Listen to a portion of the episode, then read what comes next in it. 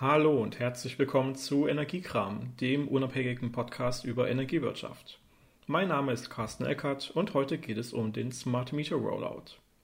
Eingehend möchte ich die Frage klären, was ist ein Smart Meter? Was ist so ein intelligenter Energiezähler? Wichtig ist zu beachten, dass es sich dabei nicht nur um einen digitalen Energiezähler handelt, sondern einen, der tatsächlich noch über erweiterte Funktionalitäten verfügt, zu denen wir gleich kommen.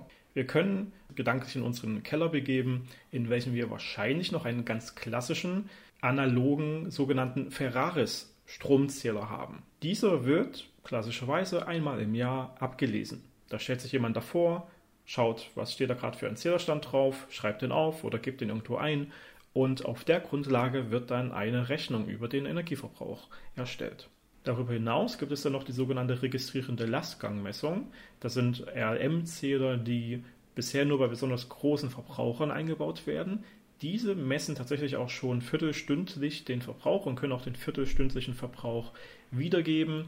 Das übertragen dann über zum Beispiel UMTS oder andere Funkverbindungen an den Netzbetreiber, sodass vor allem wegen des besonders hohen Verbrauches jederzeit sichergestellt werden kann, dass man genügend Energie im Netz äh, parat hat und auch damit der Kunde, weil er zum Beispiel einen großen Maschinenfuhrpark hat, da auch äh, jederzeit seinen konkreten Verbrauch ähm, aufschlüsseln kann.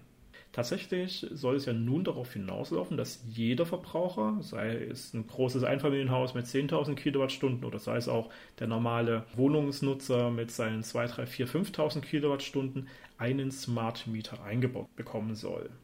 Diese Smart Meter können dann, ich sage mal in Anführungsstrichen, in Echtzeit die Energie messen und auch in Echtzeit, in Anführungsstrichen, diese Energiemengen übertragen, sodass man theoretisch live, auch das unbedingt in Anführungsstrichen, seinen Energieverbrauch in einer App oder wie auch immer äh, nachverfolgen kann und prinzipiell auch verschiedene Dinge dann in dem Smart Home steuern könnte.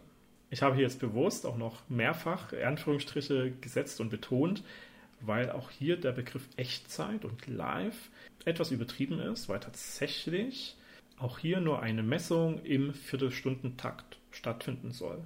Was konkret ändert sich denn jetzt aber für die Branche? Vor allem ändern sich im Hintergrund jede Menge Prozesse. Es gibt den sogenannten grundzuständigen Messstellenbetreiber und den wettbewerblichen Messstellenbetreiber. Der Name suggeriert ja schon den Unterschied. Der grundzuständige Messstellenbetreiber ist im Regelfall der regionale Netzbetreiber, der also sowieso bisher schon dafür zuständig ist, die Zähler äh, zu wechseln und einzubauen. Dieser bekommt über das Messstellenbetriebsgesetz die Verantwortung, innerhalb seines Netzgebietes innerhalb einer gewissen Zeit genügend Smart Meter einzubauen. Dafür gibt es Ausrollquoten. Die neue Rolle des wettbewerblichen Messstellenbetreibers kann jetzt durch jedes Unternehmen prinzipiell dargestellt werden. Das heißt, auch jeder Energieversorger kann sich sagen, ich biete zum Beispiel besonders günstige oder besonders gute, intelligente Stromzähler an und habe hier einfach das bessere Angebot für die Endkunden. Der interessante Unterschied ist, dass der grundzuständige Messstellenbetreiber sich bei den Kosten, die er verursacht, an sogenannte Preisobergrenzen halten muss. Das sind die Kosten, die für den Endkunden dann zustande kommen würden. Der wettbewerbliche Messstellenbetreiber ist nicht an diese Preisobergrenzen gehalten. Hier gibt es also theoretisch komplett andere Ansätze, ein Geschäftsmodell aufzubauen.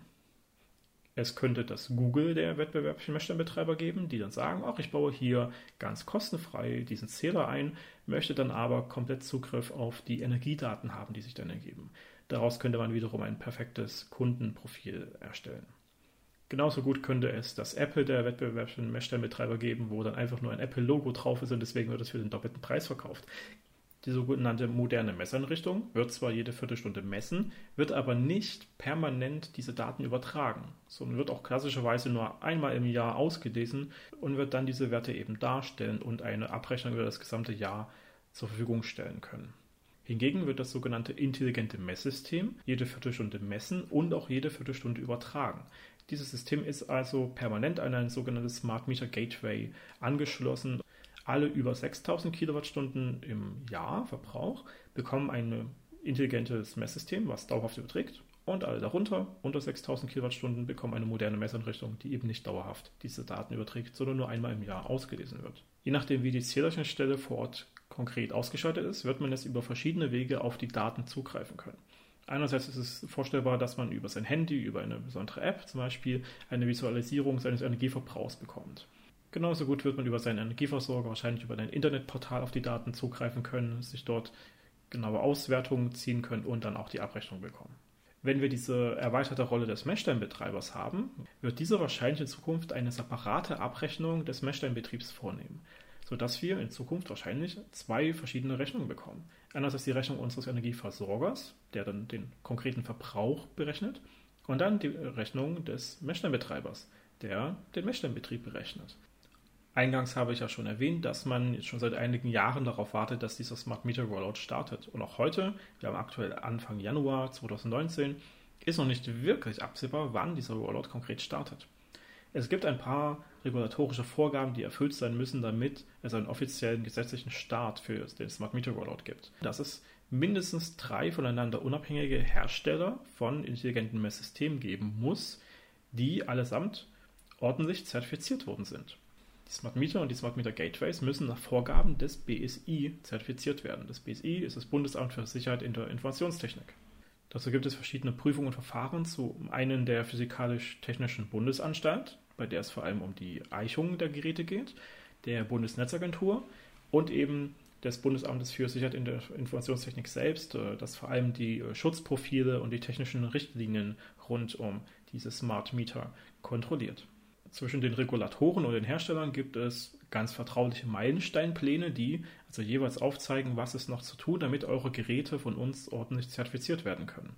Ende Januar 2019 soll eine Marktanalyse vom BSI veröffentlicht werden, in welchem dann tatsächlich der aktuelle Stand und die weiteren Entwicklungen nochmal konkret aufgeschlüsselt werden sollen. Darüber hinaus soll im Januar noch vom Bundesministerium für Wirtschaft und Energie ein Barometer zur aktuellen Marktentwicklung rund um Smart Meter veröffentlicht werden. Sobald diese Dokumente zur Verfügung stehen, werde ich die natürlich in den Show Notes zu dieser Episode mit veröffentlichen und auf Twitter und Co. eifrig darüber schreiben. Die Hauptherausforderungen rund um diese ausstehenden Zertifizierungen sind vor allem verschiedene Muss- und Soll-Funktionen, die diese Smart Meter und Smart Meter Gateways haben sollen. Es geht dabei vor allem um die vorhin bereits erwähnten Möglichkeiten von ganz neuen Tarifstrukturen und Abrechnungsmodalitäten. Allerdings gibt das BSI diesen Herstellern auch die Möglichkeit, über Software- und Firmware-Updates diese Funktionalitäten noch nachzureichen, sodass es durchaus nicht unrealistisch ist, dass wir noch im Januar 2019 den offiziellen Startschuss für den Smart Meter Rollout bekommen. Ab diesem Moment gelten dann die gesetzlichen Ausrollpflichten. Das heißt, die Messstellenbetreiber müssen innerhalb einer gewissen Zeit dann eine gewisse Menge von modernen Messeinrichtungen und intelligenten Messsystemen verbauen und das bedeutet dann eben für jeden Einzelnen, dass er womöglich ein Smart Meter in seinen Keller gebaut bekommt. Vergleichsweise viel Kritik kommt auch noch für die gesamte Rollout-Organisation. Andere Länder haben den Smart Meter Rollout deutlich effizienter und schneller organisiert. Diese haben aber im Regelfall auch nicht die Sicherheitsanforderungen, die wir in Deutschland anhand des Bundesamtes für Sicherheit in der Informationstechnik festgelegt haben. Es gibt Beispiele, wo Smart Meter Kommunikationsprotokolle unsicher waren und deswegen ein Fernzugriff auf die Daten und auf die Funktionalitäten möglich war, das wollen wir in Deutschland eben weitestgehend ausschließen. Wir erkennen, das ist ein ziemlich komplexes Thema mit Auswirkungen auf uns als Energieverbraucher, aber eben auch auf die gesamte Energiebranche. Welche konkreten Mehrwerte wird es haben? Welche konkreten Probleme werden sich dadurch ergeben? Welche Datenschutzbedenken müssen noch aus dem Raum geschafft werden? Es stellen sich also noch viele Fragen. Und ich hoffe, dass die erwähnten Dokumente vom Bundeswirtschaftsministerium und vom BSI hier ein bisschen Licht ins Dunkle bringen. Soweit zu dieser kleinen Einführung in das Thema Smart Meter Rollout. Wenn ihr dazu noch Fragen habt, stellt diese gerne in den Kommentaren oder auf Twitter oder findet mich auf Xing, LinkedIn und Facebook. Mein Name ist Carsten Eckert und bis zum nächsten Mal bei Energiekram.